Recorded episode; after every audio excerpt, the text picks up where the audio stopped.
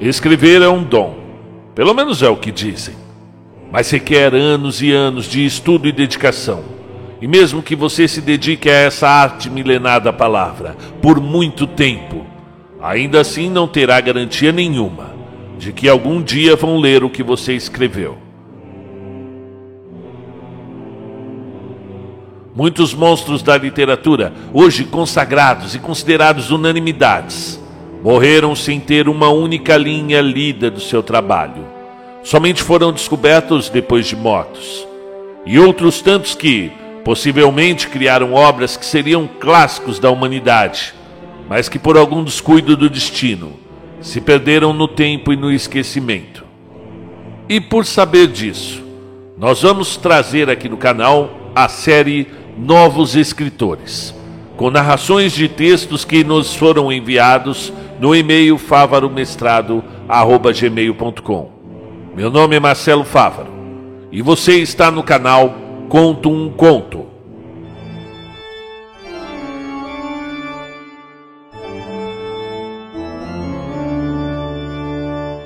Conto um Conto apresenta da série Novos Autores. A Sorte e o Destino. Autoria: Dido Reis. Interpretação: Marcelo Fávaro. Naquela manhã do dia 8 de abril de 2015, Alex acordou às sete horas pensando nos últimos acontecimentos de sua vida. O término de um casamento no qual aparentemente somente ele era feliz. E a demissão do tão sonhado emprego, o qual batalhou muito para conseguir e manter. As dívidas começavam a se acumular. Sentia-se totalmente perdido e não enxergava uma saída para a situação. Ainda sonolento, lembrou-se novamente do sonho. O sonho que tivera há dois dias, onde havia ganho um prêmio na Mega Sena de 22 milhões de reais. No sonho, ele jogou os números 3, 5, 15, 18, 45 e 48 mas ignorou. Quais seriam as chances de ganhar na loteria com os números de um sonho? ai, ai. Com a enorme falta de sorte que vinha se acumulando ultimamente, parecia uma piada de mau gosto. Porém, aqueles números martelavam em sua cabeça todas as manhãs e nas horas em que ficava pensativo procurando uma solução. Saiu de casa às nove para ir ao centro entregar alguns currículos. Precisava de um emprego o mais rápido possível. Aceitaria qualquer proposta. Nunca teve medo de trabalhar e não seria agora nessa situação precária. Alex sempre foi um cara honesto, trabalhador, cheio de força de vontade e com um grande coração. Porém, era do tipo que deixa a vida seguir o seu rumo sem almejar grandes coisas. Alguns dos lugares por onde passou se interessaram pelo seu currículo. Outros diziam que o país não estava em um bom momento com a eleição do novo governo, que ninguém estava investindo ou contratando. Os preços aumentaram. O dólar estava com a cotação mais alta dos últimos dois anos. A economia bagunçada atrapalhava a vida do brasileiro, que nunca foi fácil por ser um povo que acredita que os políticos se importam com as pessoas e não com valores. Mas nada disso desanimou ou deixou triste. Ao voltar para casa, passou por uma casa lotérica. E novamente aqueles números apareceram em sua cabeça. Decidiu jogar, como por um impulso. Nunca havia dado muita importância para as loterias. Sua mãe sempre falava que os prêmios eram a forma que o governo tinha de deixar os ricos ainda mais ricos às custas das apostas dos pobres. Pensando bem, era impossível se lembrar de algum ganhador conhecido. Dirigiu-se ao caixa para pedir informações de como se fazia um volante para a Mega Sena. No guichê havia uma senhora loira, de mais ou menos uns 50 anos, com dois grandes dentes, como a Mônica da revistinha quando eu lia, que era criança. A, a senhora dentuça foi muito atenciosa e lhe explicou o que precisava fazer para se arriscar. Alex pegou um volante e marcou os seis números: o 3, 5, 15, 18, 45, 48. Pagou os 3,50 e recusou a oferta da dentuça para apostar em um bolão. Colocou o bilhete do jogo no bolso da camisa polo. Apertou o peito com força. Respirou fundo como se desejasse sorte. Nem que fosse para acertar uma quina, pois o prêmio daquela semana estava alto cerca de 22 milhões acumulados. Coincidência, não é? Ou talvez destino. A sorte aconteceria dali a dois dias, mais precisamente na quarta-feira. E como todas as pessoas que têm esperança e sonham que podem ganhar, ele sonhou. Pensou em tudo que poderia fazer se o grande prêmio fosse só dele. Se viu em uma casa nova. Nada grande demais, pois não conseguiria morar sozinho em uma casa com tantos quartos e salas. Imaginou-se em um Mustang novo em folha. Projetou uma viagem para a Europa para realizar o seu grande desejo de conhecer Londres. Isso seria incrível, pensou. Mas precisava manter os pés no chão. O resultado ainda demoraria para ser anunciado. Na terça-feira, como já havia se tornado hábito, saiu de casa cedo para entregar mais currículos. Uma das agências de empregos lhe ofereceu uma vaga de varredor. Varredor de rua, com um salário bem abaixo do seu último emprego. Seu currículo era bom, mas como disse a moça simpática e honesta da agência, tem currículos iguais ao seu de sobra por aí, alguns até melhores. Escolher não era uma possibilidade. Tinha de aceitar qualquer coisa no momento, se reorganizar e esperar as coisas melhorarem. Na parte da tarde daquele mesmo dia, levou os documentos para preencher a vaga. Sentiu-se feliz. Não era o que ele queria, mas era um emprego digno e isso o confortou.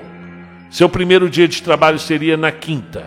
Deveria estar na empresa às seis horas da manhã e trabalharia até às 18. Sim, era uma jornada de trabalho pesada. Algumas empresas do país se aproveitaram do desemprego com oportunismo e abuso, com super jornadas e mini salários. Mais uma vez se lembrou do que sua mãe sempre dizia: na falta de um emprego, aceite qualquer trabalho Lembrava muito bem dos sábios conselhos de sua mãe toda vez que, que se lembrava, sentia uma saudade imensa, uma dor que atravessava o seu peito. Era ela quem sempre o guiou na vida. Desde que se fora, sentia-se perdido. Quando voltou para casa naquela noite, jantou mais uma vez sozinho. Algumas noites atrás sofria ao fazê-lo, porém não sentia mais a dor do término do casamento. Sentia-se livre e podia até comer na cama, deitado no sofá, ou até de cueca, se quisesse. Ele riu pensando: a solidão podia ser gratificante e até reconfortante. Depois de uma refeição, deitou-se em sua cama. Ligou a TV em um programa sobre a vida marinha. E ali mesmo adormeceu sem sonhos. Na quarta-feira, ele se deu ao luxo de se levantar mais tarde. Começaria no trabalho na quinta, por isso faria hoje o que lhe desse na telha: assistir TV, jogar videogame ou até mesmo limpar a casa, tarefa que ele odiava. Ei, hey, quem não odeia? Levantou-se às dez, tomou um café preto, forte, sem açúcar, andou pela casa vazia pensando em todos os seus problemas financeiros e todo o sofrimento que havia deixado para trás. Agora seriam somente ele e a vida. Não tinha filhos. Não que ele não quisesse, ele até adorava crianças e a ideia de ser pai enchia o seu coração de amor. Infelizmente, quem não quis ter filhos foi a sua ex-esposa. Então pensou que nada é por acaso. Ninguém quer que um filho passe dificuldades ou que não tenha uma vida digna. Suspirou pensando que talvez tenha sido melhor assim. Por volta das 16 horas, recebeu seu advogado em casa para assinar os papéis da separação e virar de vez aquela página. Mas não foi tão fácil assim ver aquele papel sobre a mesa e ouvir o advogado falar sobre a venda dos bens para partilha. Aquilo o deixou enjoado e fez tudo como o advogado lhe dissera. Não queria que acabasse assim, mas não havia mais nada a fazer. Quando o advogado foi embora, tomou um banho e vestiu a calça jeans surrada que lhe caía muito bem, uma camisa polo azul, e foi para o bar perto da sua casa celebrar esse novo começo um novo emprego, uma vida de solteiro. Já era conhecido do dono do bar, pois ia com frequência com a sua ex. Tomou dois chopps, tomou um uísque. A TV do bar exibia uma partida de futebol. Como não era o seu time de coração, nem deu bola. Uma linda mulher sentada próximo lhe chamou a atenção e pintou um certo interesse. Mas antes que criasse coragem para oferecer a ela um chope, outro rapaz se aproximou, sentou e beijou-lhe os lábios. Essa não era para o meu bico, pensou. Por volta das 20 horas, tirou a carteira do bolso para pagar a conta. Ao procurar o dinheiro, achou o bilhete de loteria. Ele nem se lembrava de tê-lo tirado do bolso da camisa e colocado na carteira. Perguntou ao dono do bar se o sorteio já tinha ocorrido. O homem se lamentou por não ter ganhado e lhe passou um pedaço de papel com os números. Os números do sorteio. Não foi preciso olhar o bilhete para conferir. Ele sabia aqueles malditos números de cor. Afinal, eles não saíam de sua cabeça. Quando bateu o olho na dotação do homem, amassado e molhado pela mão do dono do bar, sentiu seu corpo todinho tremer. É, eram os mesmos números do sonho. 3, 5, 15, 18, 45, 48. Quis gritar, pular de alegria. Os números realmente estavam certos. Conteve a alegria os seus impulsos, sem dizer que havia ganho. Olhou para o dono do bar, sorriu, pagou a conta e se foi. Sem acreditar no que acabara de ocorrer, ele havia ganhado na loteria. Só isso. Caralho, ganhei na loteria, porra! Já mais longe do bar, quase não conseguindo nos conter, gritou e dançou. Lembrou-se de todos os planos que havia feito caso ganhasse uma chance em sei lá quantas, mas havia ganho. Sua sorte havia mudado e tinha uma forma, de uma forma surpreendente, quis correr para casa para compartilhar sua emoção, mas se lembrou que ninguém o esperava lá. Sentiu uma vontade de ligar para sua ex e contar. Pô, acabou de ganhar, mas não o fez. Estava sozinho, sozinho com 22 milhões na conta em breve Estava aturdido, maravilhado, incrédulo, feliz, já próximo de sua casa, pensando em todas as possibilidades que esse prêmio lhe traria. Ele que sempre foi um cara de pensamento linha reta, família, trabalho, casa, filho. Lembrou-se do quanto desejava que as coisas fossem diferentes, o quanto ainda a amava. Seria incrível por dividir essas possíveis novas experiências com a amada. Viagens à casa dos sonhos, carros, mas agora estava solteiro e viveria essas experiências sozinho. Afinal, a decisão de terminar o casamento não fora dele. Todo casal enfrenta problemas. Foi ela quem escolheu não estar ao seu lado para enfrentá-los. Perdido em pensamentos, não percebeu que uma bola de futebol vindo ao encontro de sua cabeça e foi atingido com muita força. Deu um passo para trás, olhou para a rua lateral da avenida onde estava, pronto para xingar e viu uma criança, um menino de uns 13 anos de idade, brincando com os amigos em frente à casa. Percebeu o menino passar correndo para pegar a bola e lhe pedir desculpas pela pancada. Seguiu em direção à avenida e olhou o garoto nos olhos. Ao desviar o olhar, percebeu que uma Kombi branca e preta vinha em alta velocidade na direção do menino. Agora, abaixado no meio da avenida para pegar a bola e gritando seus pedidos de desculpa. Um impulso heróico correu, gritando na direção do menino: Cuidado, sai daí, sai daí, menino! Ao se aproximar com um empurrão, lançou o garoto pela calçada, sem perceber que não haveria tempo de sair da frente da Kombi. Viu os faróis aumentando em sua direção, como se tudo estivesse em câmera lenta fechou os olhos e se preparou para o impacto. Sabe as cenas da vida que passam na sua cabeça, como em uma tela de cinema? A Kombi o acertou em cheio. Com o impacto, abriu os olhos e viu prédios, faróis, carros, tudo girando. Seu corpo foi jogado contra o asfalto. Caiu com a cabeça partida no meio-fio olhando para o céu enegrecido daquela noite de poucas nuvens, muitas estrelas e uma imensa lua cheia. Até que ele pensou: que noite agradável para.